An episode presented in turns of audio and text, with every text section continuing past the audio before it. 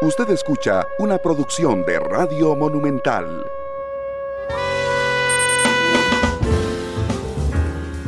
Monumental. La radio de Costa Rica, dos de la tarde con tres minutos. ¿Qué tal? Buenas tardes. Yo soy Randall Rivera. Muchísimas gracias por acompañarnos en este último programa de la semana.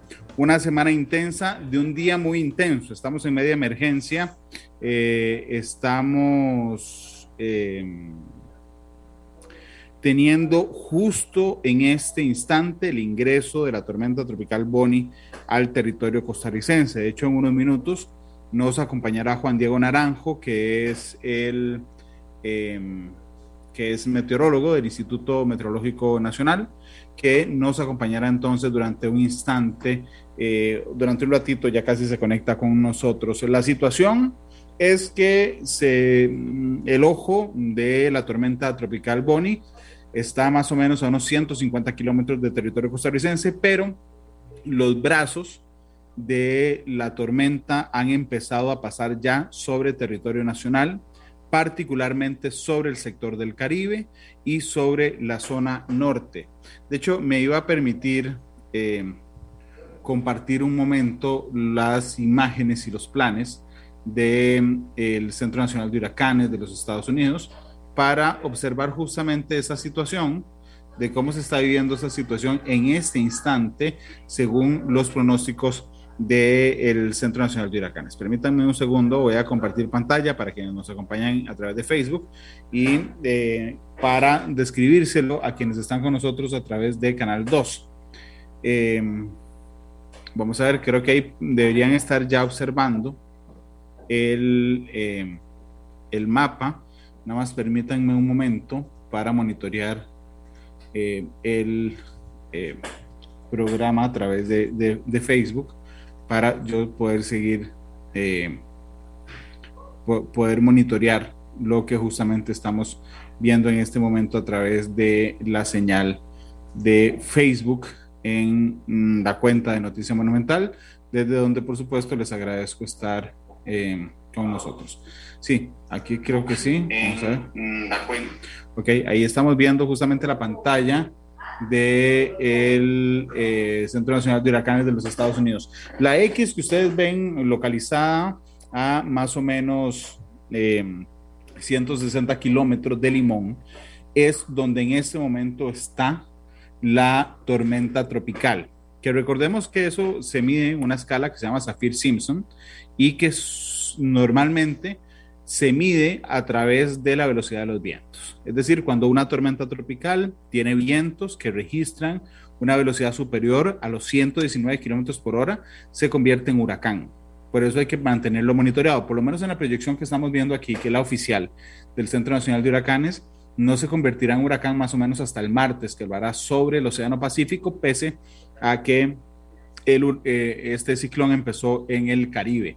Mm, ahí está el impacto sobre Costa Rica eh, esta tarde del ojo del eh, huracán y atravesará, atravesará prácticamente todo el territorio nacional este, en su límite norte, entrando por Delta Costa Rica y saliendo prácticamente por el em, y saliendo por el Parque Nacional Santa Rosa. Aquí hay un detalle y es justamente los vientos. En esta segunda imagen que estoy proyectando y compartiendo con ustedes, podemos ver los vientos como en cuestión de horas, en un par de horas, empezarán a sentirse vientos, vientos fuertes y huracanados sobre territorio costarricense. De nuevo, les contaba sobre ese sector de nuestro país, que es prácticamente el, eh, el Caribe Norte. Permítanme o la zona norte, más bien, permítame un momento para mm, observar justamente a través de otra aplicación la proyección de lo que va a pasar en las próximas horas, lo que está pasando y lo que va a pasar en las próximas horas con el tema de las lluvias. Eh, voy a compartirles aquí la imagen. Aquí estamos viendo, ya casi. Ahí estamos viendo las lluvias. Eh, de esta hora vamos a acercar al territorio nacional, justamente donde está más rojo, que en este momento es la zona sur eh, y caribe del país es donde están las principales lluvias. Entre lo rojo llueve muchísimo, lo amarillo llueve más o menos y lo verde un poco. Pero veamos qué pasa, esto es a las 2 de la tarde del viernes, veamos qué pasa si, le, si permitimos que continúe ahí a las 10 de la noche de esta noche, entrará como lo podemos ver en la imagen, va a estar lloviendo muchísimo en el sector de Guanacaste, muchísimo en el sector norte y muchísimo en el sector de San Isidro del General, e incluso mm, también en el lado este de Cartago. Hay 15 cantones en eh, alerta roja y se han incluido los de este lado de Cartago, los del lado oeste, que son Turrialba, Alvarado y Jiménez, están en alerta. Y si permitimos que la proyección continúe, todavía esta es la, proyección a las 10 de la noche, si dejamos que la proyección continúe justamente hasta la madrugada del sábado, veremos ya un cuadro muy fuerte sobre los chiles y eh, Pital y un cuadro muy fuerte también sobre Tilarán, sobre Cañas y sobre Bagaces y las lluvias que se mantienen de este lado, del lado este, sobre el em, territorio de San Isidro de General, sobre la zona de los Santos y sobre los cantones al este de Cartago. Entremos más hacia el sábado, porque esto es fundamental. Esta es la madrugada, esta es la mañana, ya a las 6 de la mañana del sábado, sigue lloviendo en San Isidro en general. Vean como el brazo de eh, esta eh, onda tropical sigue afectando el Pacífico central de nuestro país, en este caso Parrita Quepos, y también San Isidro del general, pero veamos cómo el sector de Punta Arenas, el sector de... Eh, sí, el sector de Punta Arenas, el sector de la península de Nicoya y el sector del norte del país, particularmente por Pital, sigue siendo muy afectado mañana a las 6 de la mañana. Y continuamos la proyección para ver cómo mañana a las 9 de la mañana ya el grueso de la onda tropical tiende a salir del país, pero nos deja fuertes lluvias en San José, fuertes lluvias también en la zona norte, como en Delta Costa Rica, en Tortuguero, y fuertes lluvias también en el sector de Guanacaste. Y bueno, Así podemos ir continuando justamente con esa proyección de, lluvias para las, eh, para las próximas horas. Yo le quiero agradecer mucho a Juan Diego Naranjo es especialista, es meteorólogo del Instituto Meteorológico Nacional y seguramente, seguramente estará muy ocupado hoy, así que yo le agradezco enormemente estos minutos. Si me escuchas, porque se, se acaba de conectar, ¿me escuchas, eh, Juan Diego? Muy buenas tardes. Hola, Randall, muy buenas tardes. Sí, perfectamente, los, los escucho. Muchas gracias, Juan Diego, por estar con, con nosotros. Saludos a Marlene Alvarado, a Marvin José Cordero, eh, a Abdon Obando, que nos saluda desde Turrialba, que está en alerta roja hace unos instantes.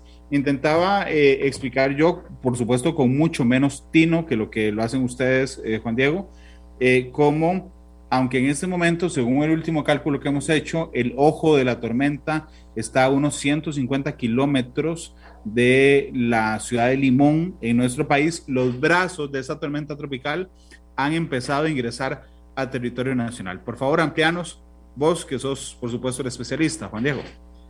Sí, primero que nada, este, muy buenas tardes nuevamente. Y como usted bien lo dice, este, cuando nosotros, Randall, cuando nosotros hablamos de la posición de una tormenta, ya sea un huracán o, cualquier ciclón tropical, siempre los hemos referido hacia el centro. Y es decir, el centro de la tormenta es la que se encuentra aproximadamente a unos 150, 200 kilómetros de la costa de Limón el centro como tal es el que se va a dirigir hacia la costa de Nicaragua y es el que va a estar atravesando ese país en las próximas horas. Pero como bien lo decís, la tormenta, eh, imagínense que es un gran vórtice que gira alrededor de este centro y comienza a formar bandas de nubes. Estas bandas de nubes, incluso la primera, la estuvimos percibiendo durante la ya primeras horas de esta mañana. Eh, básicamente las lluvias que vimos en la provincia de Limón fue una de las primeras bandas que, que se estuvieron presentando y van a continuar formándose conforme este sistema se vaya acercando más hacia territorio centroamericano. Estas bandas como tal son las que estamos previendo que estén generando montos de aproximadamente 200, 250 mil metros, perdón, en total, eh, una vez que finalice, una vez que finalice este evento, que para la cantidad de lluvia que puede caer en muy poco tiempo, pues eh, son montos realmente significativos. Así que nada más eh, tener claro, apenas estamos empezando a ver los efectos de lo, de lo cerca o del centro de esta tormenta y este, esperando, eso sí, que la noche de hoy y todavía mañana sábado eh, estemos en las horas más críticas de lo que pueda ocasionar la tormenta tropical Bonnie en Costa Rica.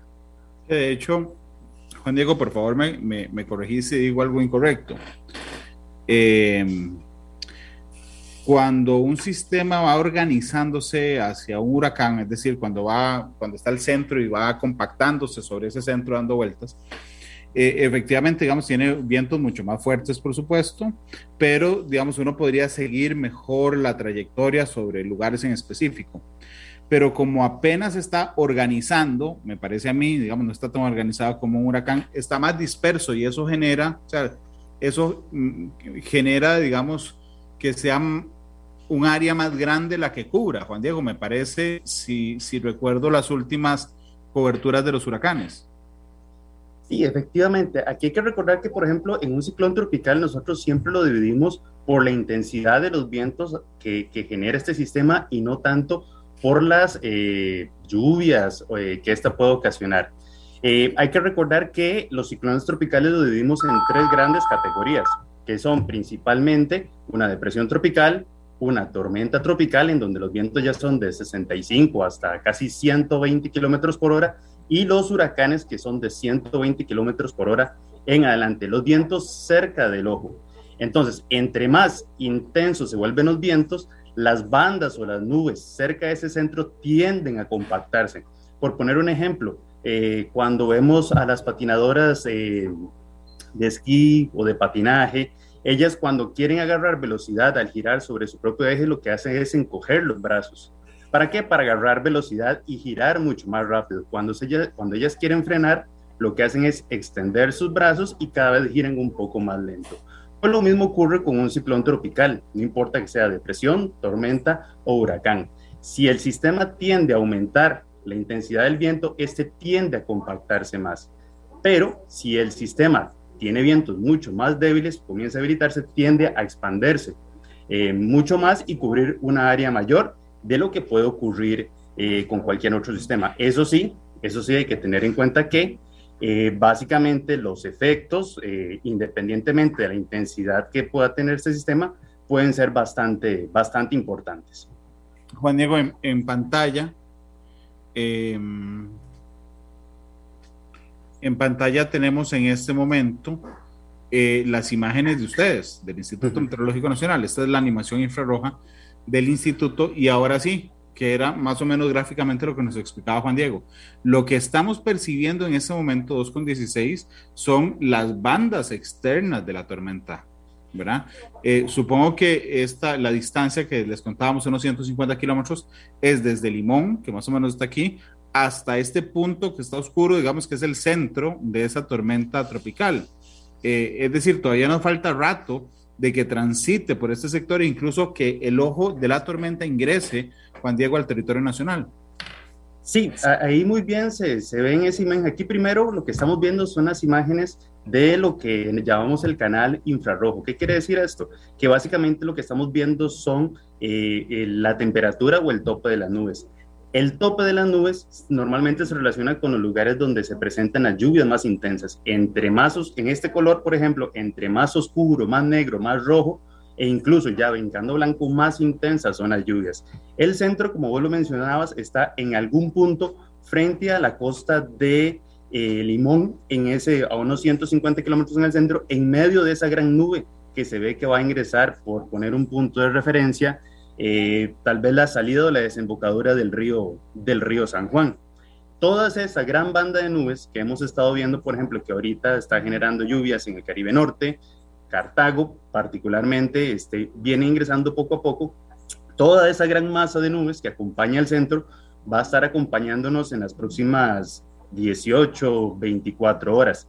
El centro como tal, nada más recalcar que seguimos teniendo la perspectiva de que el centro vaya muy paralelo a la frontera con, con Nicaragua.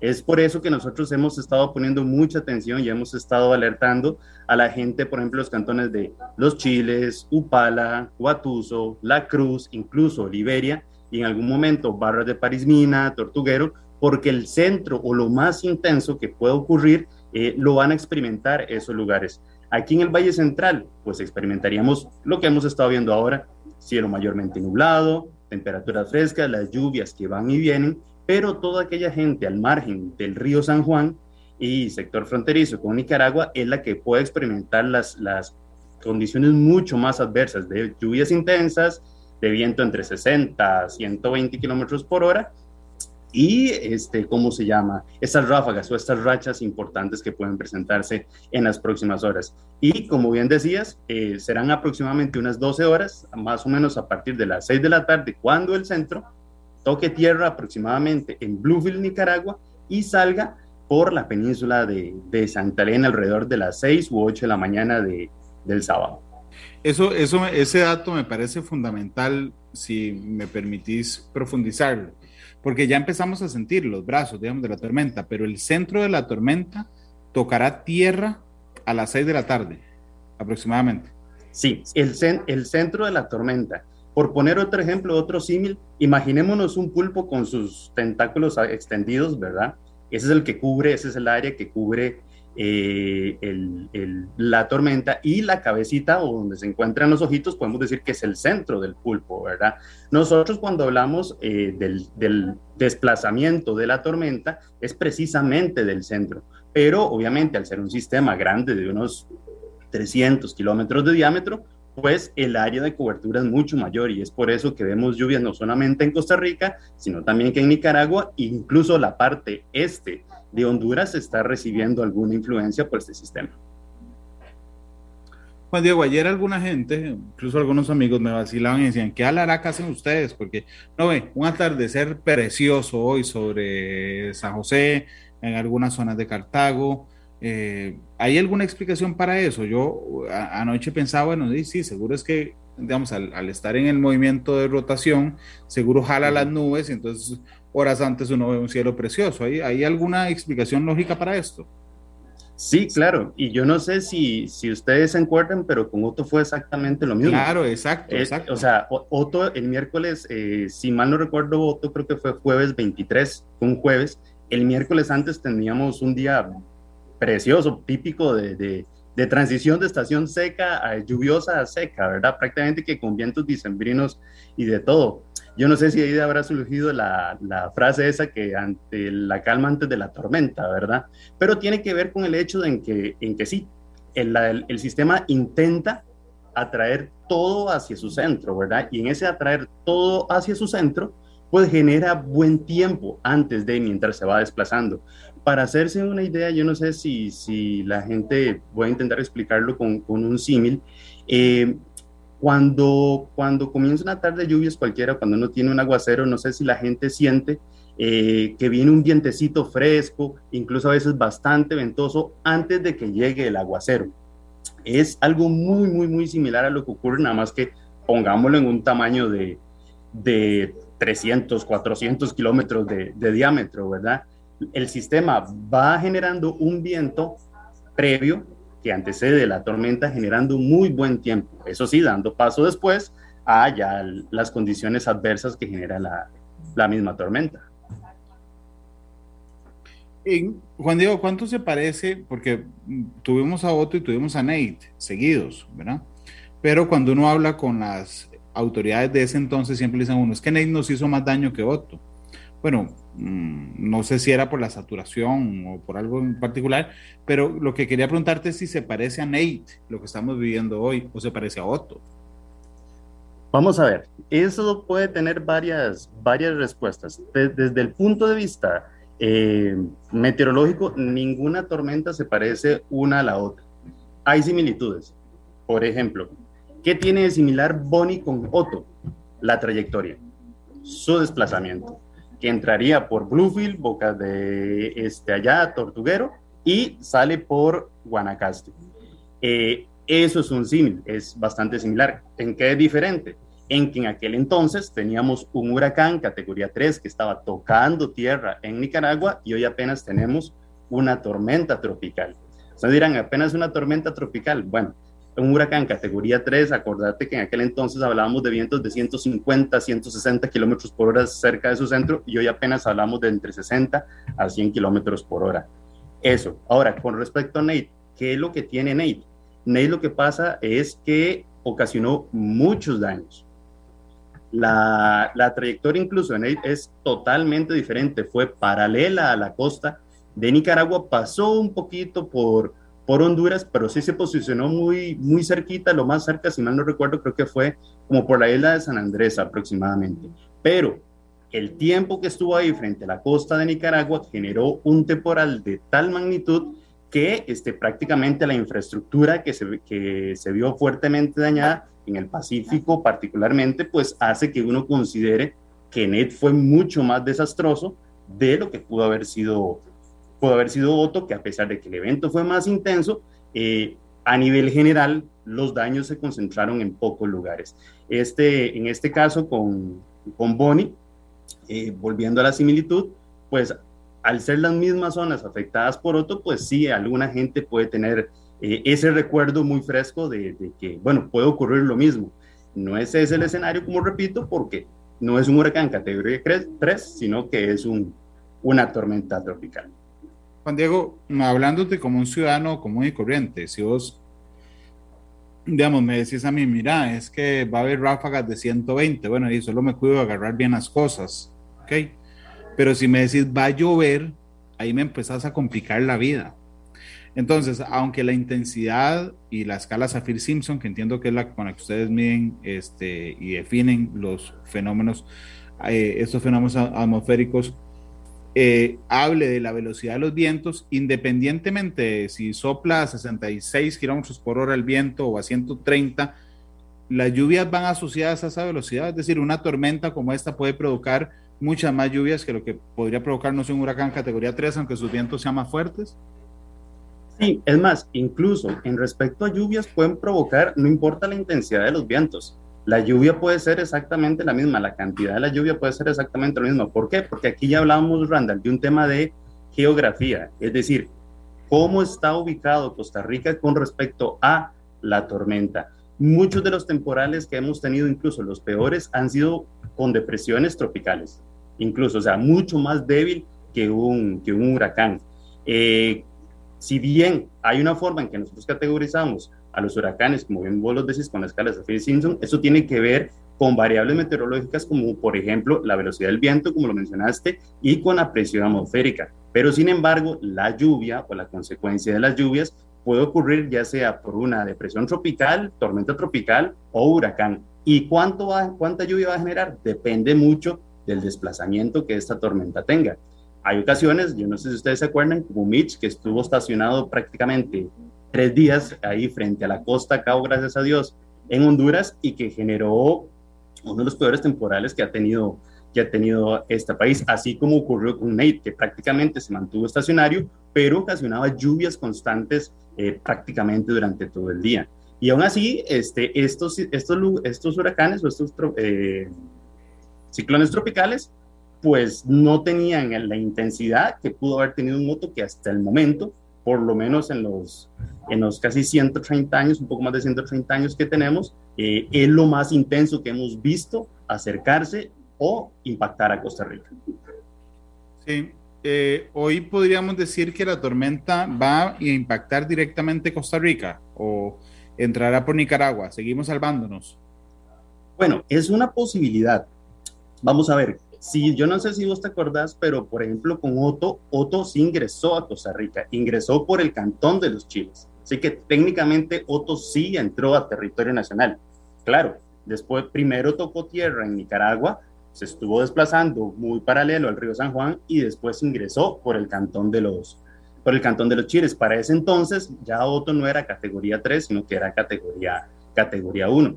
En este caso en particular, al tener una trayectoria bastante similar y si se mantiene eh, con este movimiento, desplazamiento hacia el oeste, eh, puede ser que roce o toque muy probablemente eh, el pueblo de la ciudad de Peñas Blancas. Eh, y nos estaríamos ahí más o menos todavía eh, salvándose, ¿verdad? Pero, o sea, la posibilidad, por ya, por cómo es la frontera de nosotros con Nicaragua, este, pues la posibilidad existe, ¿verdad? Acordémonos que si bien nosotros hablamos de una posible trayectoria del centro, este, tiene una incertidumbre de, de algunos cientos de kilómetros, de 100, 150 kilómetros, ya sea un poquito más al norte o un poquito más hacia el sur. Entonces, contestando a tu pregunta así rápidamente, sí, existe la posibilidad, no con la intensidad que pudiese ser cuando toque tierra en, en Nicaragua. Por aquí nos están diciendo que es que ni vos ni yo vimos el huracán Juana. Yo no sé cuántos años tiene Juan Diego, yo sí lo vi, yo tengo 40. Estaba en la escuela, eso sí, pero yo recuerdo cómo en el aula nos pusieron algo que ya no se hace, por cierto, a hacer X con tape en las ventanas, incluso en mi casa pusimos en Cartago, recuerdo a mi mamá con nosotros poniendo tape en las ventanas que duró varios años. Uno entraba a algunos locales en Cartago y seguía el tape puesto en X en las ventanas, y eso no se hace. Eh, pero ojo que lo que dice Juan Diego es que incluso Otto era más intenso que Juana, porque Otto fue, es el que en 130 años nos ha afectado, eh, o no, el más intenso de los que nos ha, de lo que nos ha golpeado. Eh, mm, no sé si es válida esa comparación, Juan Diego. Sí, nada más aclarar que es de lo que tiene registro del IMN, ¿verdad? De los que llevamos registrándolo. Es, es el más intenso que estaba, que estaba próximo a, a, tocar Costa Rica. Eh, yo sí me acuerdo de Juana, soy más o menos de, de, la edad tuya y me acuerdo exactamente lo mismo de mi mamá poniendo, poniendo creo que era masking tape, algo así en las ventanas, porque en aquel entonces porque en aquel entonces se decía, me imagino que lo que hacen, o lo ve mucho uno esas imágenes en, en Estados Unidos de gente que pone incluso madera en las ventanas, me imagino que para aquel entonces la recomendación era pongan tape o pongan este, algún objeto en la ventana porque los vientos pueden ser bastante intensos que rompan el, vidrio. Claro, estamos hablando que Juana fue hace casi, ¿qué? 30, poco más de 30 años, la información ha cambiado, la frecuencia con la que se reciben los datos ha cambiado, por poner algo muy sencillo, Randall. Mientras en finales de 1980 eh, en el mejor de los casos, Costa Rica recibía una imagen de satélite cada 3, 4 horas, pues la recibimos cada 10 minutos. Entonces imagínate el nivel de incertidumbre que se manejaba por aquellos, por aquellos días. E incluso el Internet lejos estábamos, ¿verdad? Casi que todo se mandaba por, por telefax o porque simple y sencillamente era, era, era otra realidad. Entonces me imagino que en aquel entonces el nivel de alerta era tanto eh, o el nivel de incertidumbre era tanto que se elevó mucho las alertas y es por eso que la gente tiene ese recuerdo de que era muy, que era muy esperado y muy dramático aquel entonces. Hoy ya con la tecnología que tenemos, pues podemos ser mucho más precisos de qué lugares, qué regiones se pueden, eh, pueden verse más afectadas, pero me imagino que, eh, por ejemplo, en lugares como los Chiles, Upala, no sería nada extraño encontrarse algunas casas o algunos edificios con ventanales que hayan seguido esta misma recomendación. Claro, de hecho, eh, Juan Diego, aquí don Alfonso Lazo, que nos recuerda que fue en el 88, yo tenía seis años, eh, dice que es que la ventaja de esta tormenta es que se desplaza rápidamente a 30 kilómetros por hora. De hecho, nosotros que hemos estado manteniendo en Repretel el, el, monitoreo para poder poner en pantalla la velocidad que se mueve, se ha mantenido prácticamente invariable. Baja un kilómetro a 29, sube a 31, pero digamos, ahí, ahí se, se ha mantenido. Efectivamente, eso es eso es rápido para un fenómeno. Sí, claro, es, es, es, rápido. O sea, vamos a ver, si uno dice, si yo camino, voy en carro a 30 kilómetros por hora, pues este, tal vez le parecería un poquito lento. Pero sí es bastante rápido. Hay sistemas, de hecho, una de las ventajas de que, de que se desplazara tan rápido ha sido que, que no se intensificara tanto. Es decir, mientras más lento vaya el sistema y mientras más tiempo permanezca en, en el mar, pues mayor cantidad de humedad puede tener, mayor cantidad de energía puede tener y así intensificarse. Como bien lo dice el, oyente, una de las ventajas de que se mueva a unos 30, 32, 34 kilómetros por hora es que eh, va a una velocidad bastante considerable y si te pones a pensar, en aproximadamente unas 10 horas estaría recorriendo unos 340, 350 kilómetros, que es más o menos el ancho que tiene Centroamérica desde el Caribe hasta el, hacia el Pacífico. Sí, Juan Diego, cuando vimos que pasó eh, la onda tropical, todavía no era tormenta en las costas de Venezuela, tocó momentáneamente las costas de Colombia, no se fortalecía. Es cuando entra mar que empieza a fortalecerse.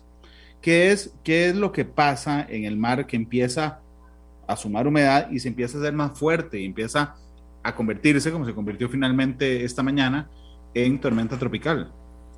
Bien, hay que recordar que un ciclón tropical este, necesita, este, como es un sistema de nubes y tormentas, ¿verdad? Pues lo que necesita es humedad para formar esas nubes. ¿De dónde obtiene esa humedad o, esa, o ese combustible, como, como le hablamos normalmente? Pues del océano.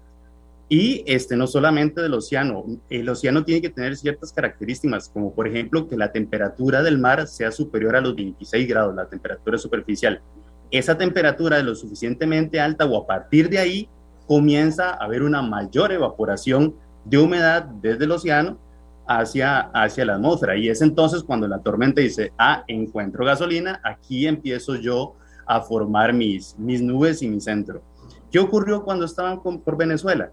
Pues básicamente el centro estaba partido en dos. Al ir prácticamente sobre la costa de Venezuela, al lado izquierdo tenía, tenía tierra y al lado derecho tenía mar. Entonces, cualquier nube que se formase en el mar se descargaba sobre tierra y pues la nube volvía a salir con muy poca humedad hasta que otra vez volviese a agarrar o pasar por el mar, volvía a agarrar humedad y eso sí, descargaba en tierra.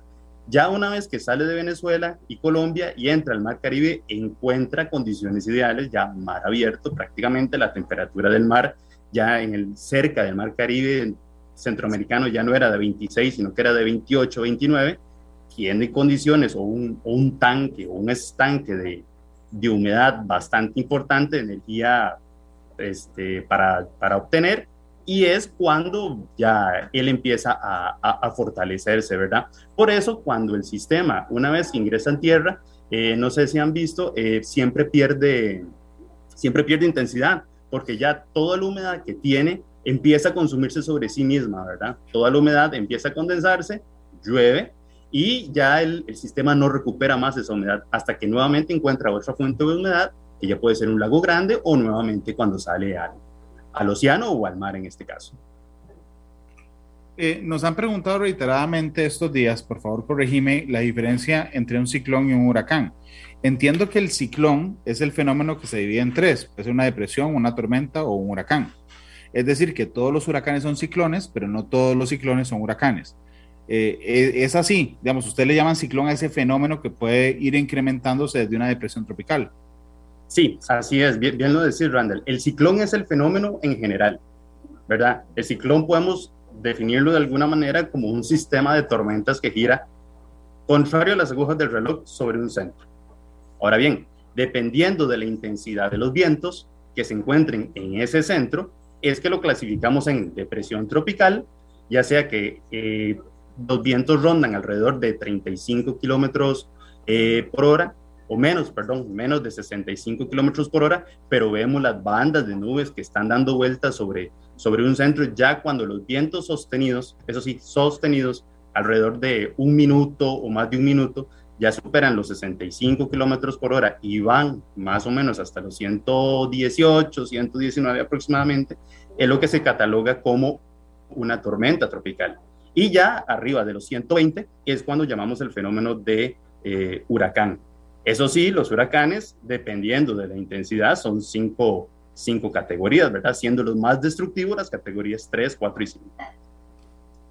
Diego, en el, es cierto que, digamos, en esta parte del mundo giran contrario a las manecillas del reloj y en el sur giran a favor de las manecillas del reloj. ¿Eso es cierto o es un mito? No, no, e, eso es cierto. Eso es parte de la dinámica de, eh, de la Tierra, de la, dinámica de rotación de la Tierra sobre, sobre su propio eje, que hace que todo lo que ocurre en el hemisferio norte eh, ocurre igual en el, en el hemisferio sur, pero en el sentido contrario otra cosa, vamos apenas iniciando la temporada de huracanes, arrancó el primero de junio hasta noviembre.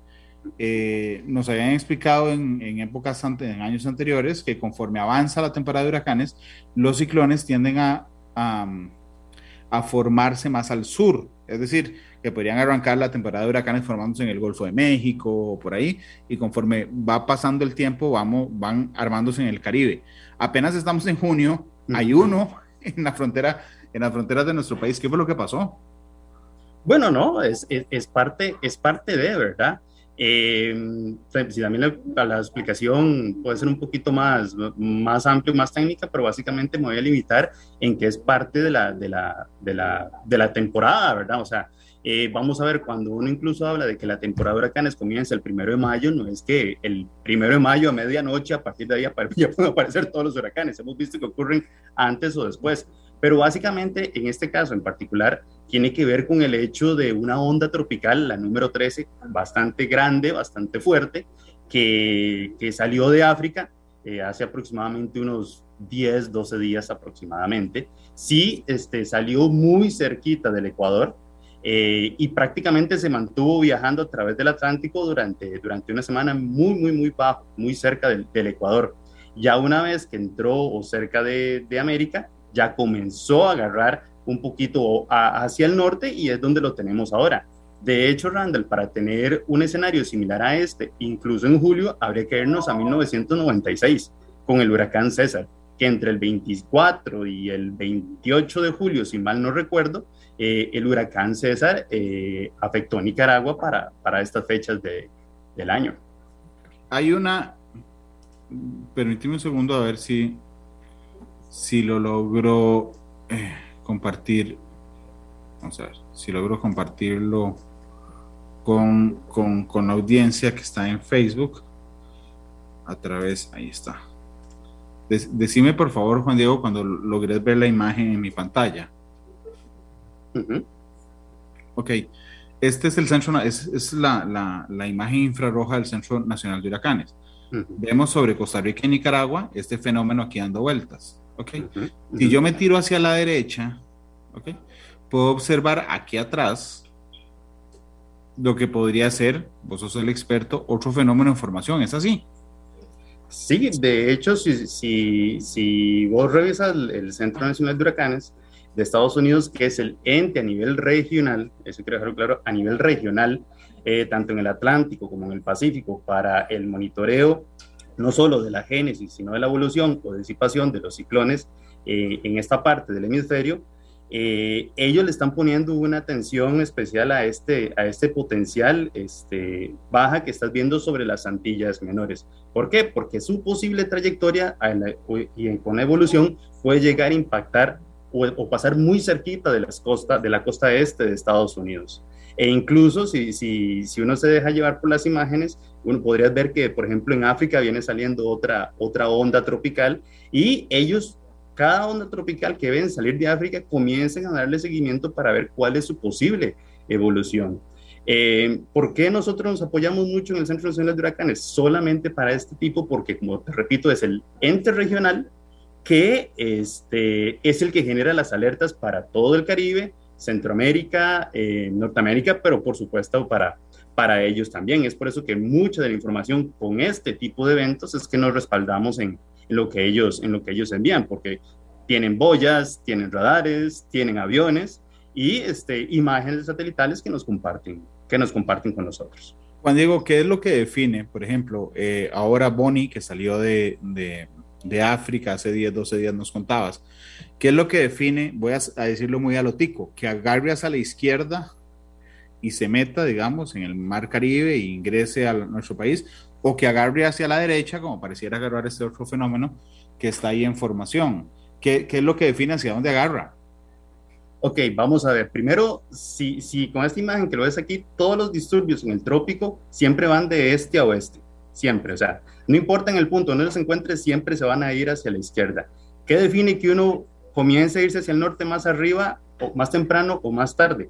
A nivel eh, de la dinámica de la atmósfera, hay un sistema que se llama un sistema de alta presión de las Azores, que se ubica más o menos, son esas islitas que tenés como esquina superior derecha. Esas son las islas de las Azores. Ahí hay un gran sistema de alta presión hacia, hacia tu derecha. A ver, eh, Randall, ahí para arriba por esas islitas que ustedes sabían, un poquito más de la derecha, esas son las islas de las, de las Azores. Ahí, debido a la rotación y a la dinámica de la Tierra, hay un sistema de alta presión semipermanente. ¿Qué significa que es semipermanente? Que casi todo el tiempo está ahí. Y dependiendo la época del año, se intensifica o se debilita. Este sistema como tal es el responsable de lo que nosotros llamamos los vientos alisios, ¿verdad?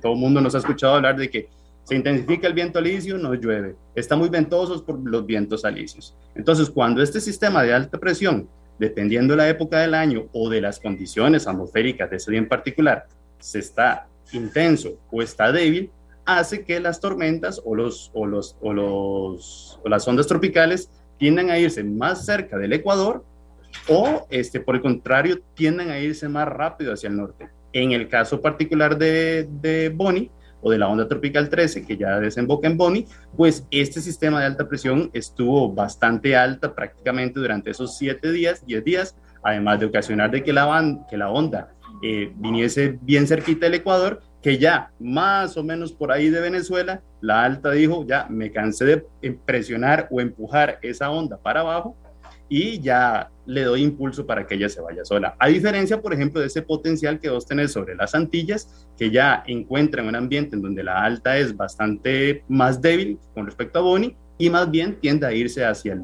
hacia el norte por lo que conocemos en, en dinámica de, de, la atmósfera o de física como eh, por la fuerza de Coriolis. Claro, realmente es un mundo particularmente interesante este. Este, déjame, aquí ya volví a la, a la, a la imagen. Eh, volvamos a, a, Boni en Costa Rica. Ayer los escuchaba decir que lo que se prevé es que llueva durante 12 horas continuas, lo que llueve en un mes más allá de la intensidad de los vientos, y regreso a eso, es un sistema, es una tormenta que nos generará mucha lluvia, esta que nos está afectando. Sí, sí, a veces mucha, mucha de la gente se logra, no es que se deja llevar, eh, le, presta más atención a la intensidad eh, de, la tormenta como tal. Como hablamos hace, a, hace un momento, Randall, a nosotros nos interesa mucho más bien las lluvias. La lluvia es lo que más, más daños ocasiona en Costa Rica. Eh, ¿Por qué? Porque la orografía tenemos una cordillera eh, de aproximadamente unos 2.000, 3.000 metros, ¿verdad? En donde prácticamente eh, de, en el centro de esa cordillera está el Valle Central y vivimos la mitad de la población ahí. Y pues las lluvias ocasionan que se generen deslizamientos, que se llenen los ríos, que, que se cierren carreteras y pues todos los daños que normalmente vemos cuando te ocasionamos, cuando se ocasiona o ocasionados básicamente por un sistema de estos. 200 milímetros es mucha lluvia. Eh, siempre utilizamos incluso la referencia que son 200 litros por metro cuadrado. Entonces imagínense que si estamos hablando que, que el ancho de Costa Rica es de aproximadamente unos, 100, unos 340, 350 kilómetros, imagínate un cuadrito de un metro cuadrado cayendo casi 200 milímetros a lo largo de, de, de esa línea, ¿verdad? ¿Cuánta cantidad de lluvia es? Es, es, una, es, una, es un monto importante y por eso incluso hablamos de que lo que pudiese caer en las próximas 12 horas eh, de, básicamente un 60 o un 100% de lo que puede llover en todo, en todo un mes, ¿verdad? Que es lo esperable, no es lo mismo que te caigan en 12 horas la cantidad de lluvia de un mes a que te caiga en, en 30 días, ¿verdad? En donde ya la capacidad de los suelos es mucho más, es más manejable para ellos a que ahora que prácticamente toda la lluvia que caiga, eh, de, escurre, ¿verdad? Va directamente hacia los ríos, no se infiltra y lo que ocasiona que, que aumenten los caudales y por ende se desborden y causen inundaciones. Sí, que de hecho aquí, aquí alguien nos decía en Facebook, Ricardo Salazar, no, no era Ricardo, Manuel Argüello dice, bueno, es que nada más es una tormenta, los vientos están muy por debajo. Sí, lo que yo he querido reflejar en los últimos minutos es que aunque los vientos vayan por debajo y pensemos en nosotros mismos, a mí me dicen, mira, Randall, este, tener cuidado ahora que salís a manejar porque los vientos soplan a 100 kilómetros por hora. Y seguramente tendré cuidado, pero no el mismo cuidado que alguien me diga, mira, es que salí y está cayendo un baldazo. Porque a mi gusto, a mi gusto, las lluvias son, son mucho más peligrosas que los vientos en este momento. Y pareciera reafirmarlo don Juan Diego al hablar de la orografía de nuestro país, de la cantidad de ríos que tiene, de las pendientes que tenemos en cordilleras y montañas y de las afectaciones que se pueden generar. La enorme preocupación, reafirmando este argumento, Juan Diego, entonces son las lluvias, por las inundaciones que traen y finalmente por la fuerza del agua. Exactamente, como bien vos lo decís, Randall, es, o sea, a nosotros nos interesa mucho la lluvia. No quiere decir que, el viento no, no, sea un factor importante. De hecho, por eso es que prevemos que en la provincia de Guanacaste o en la cordillera de Guanacaste, cuando este sistema esté pasando bastante cerca de esa región, entre los volcanes, ahí aumente mucho la intensidad del viento. Ahí es donde esperamos que superen este, los 80, 90 o 100 kilómetros por hora.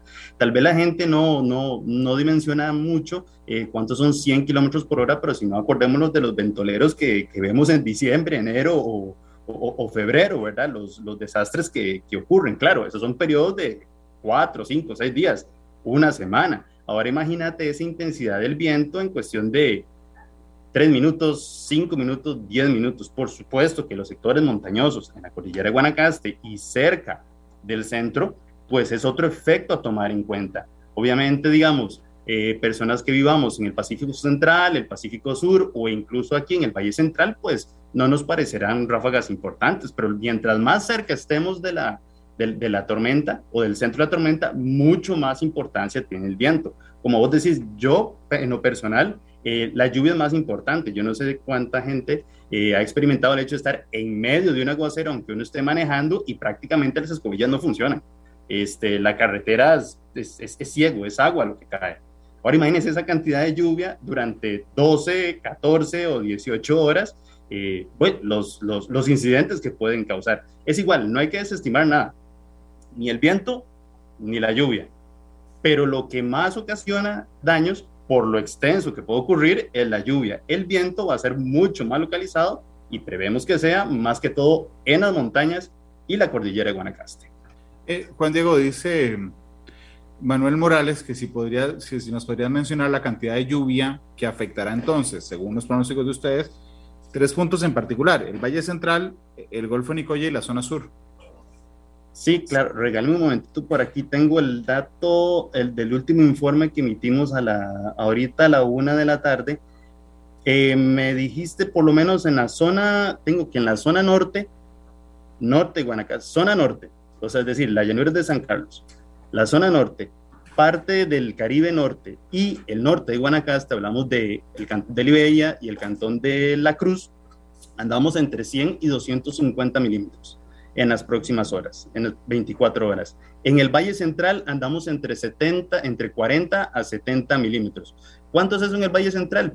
Pues más o menos lo que pudo haber caído el, con la onda tropical número 12, aproximadamente. Fueron lluvias muy puntuales, eso sí, pero eh, esos montos son muy similares a lo que puede dejar una onda tropical. Y finalmente en el Pacífico Central y el Pacífico Sur podemos andar hablando de 90 a 120 milímetros, que más o menos son los montos que se pueden registrar en una, en una tarde de lluvias. Eso sí, ¿cuál es la diferencia con una tarde de lluvias? Que se registran a lo largo de todo el periodo, ¿verdad? De todo lo que resta la tarde y durante la noche. Juan Diego, yo, yo le agradezco muchísimo que nos haya acompañado hoy ya Julián Aguilar, que está en el control de Monumental, me, me, recordaba el corte comercial. No fue que lo olvidé, es que entiendo que Juan Diego está tan ocupado que lo que hice fue pegar la entrevista completa. Ahora sí vamos a la pausa comercial. Le voy a pedir a Juan Diego. Juan Diego, yo siempre le escojo al invitado que escoja una canción. Esa es la pregunta más difícil del programa. Así que por favor escoge la canción ya. Vamos a la pausa y regresamos a despedir matices solo con la canción. Ok, este, yo sé que te he escuchado varias veces y yo sé que a vos te gusta Joaquín Sabina y en estos momentos en los que estamos por aquí, ¿verdad? Él tiene una canción muy curiosa que se llama Parte Meteorológico. Entonces, si podría cerrar, sí, búscala. Eh, si tienes esa canción, pues sería genial. Y si no, te la dejo a tu gusto. Ayer, ayer me fui oyendo a Sabina en la noche tarde de canal. Hoy venía en la mañana oyéndolo, eh, pero no había oído esa. Así que bueno, este, Juan Diego, muchas gracias. Con mucho gusto, estamos a la orden. Vamos a, ya está lista, de hecho, la canción, vamos a, si estaba. Vamos, vamos a la pausa comercial entonces, don Julián. Vamos a la pausa, regresamos. Quienes quieran escuchar a Joaquín Sabina en Monumental, quédense con nosotros, porque regresamos simplemente con parte meteorológico del maestro Sabina y nos vamos. Juan Diego, feliz tarde. Suerte en tus, en tus labores. Hasta luego. Hasta luego. Vamos a la pausa y a la canción. Este programa fue una producción de Radio Monumental.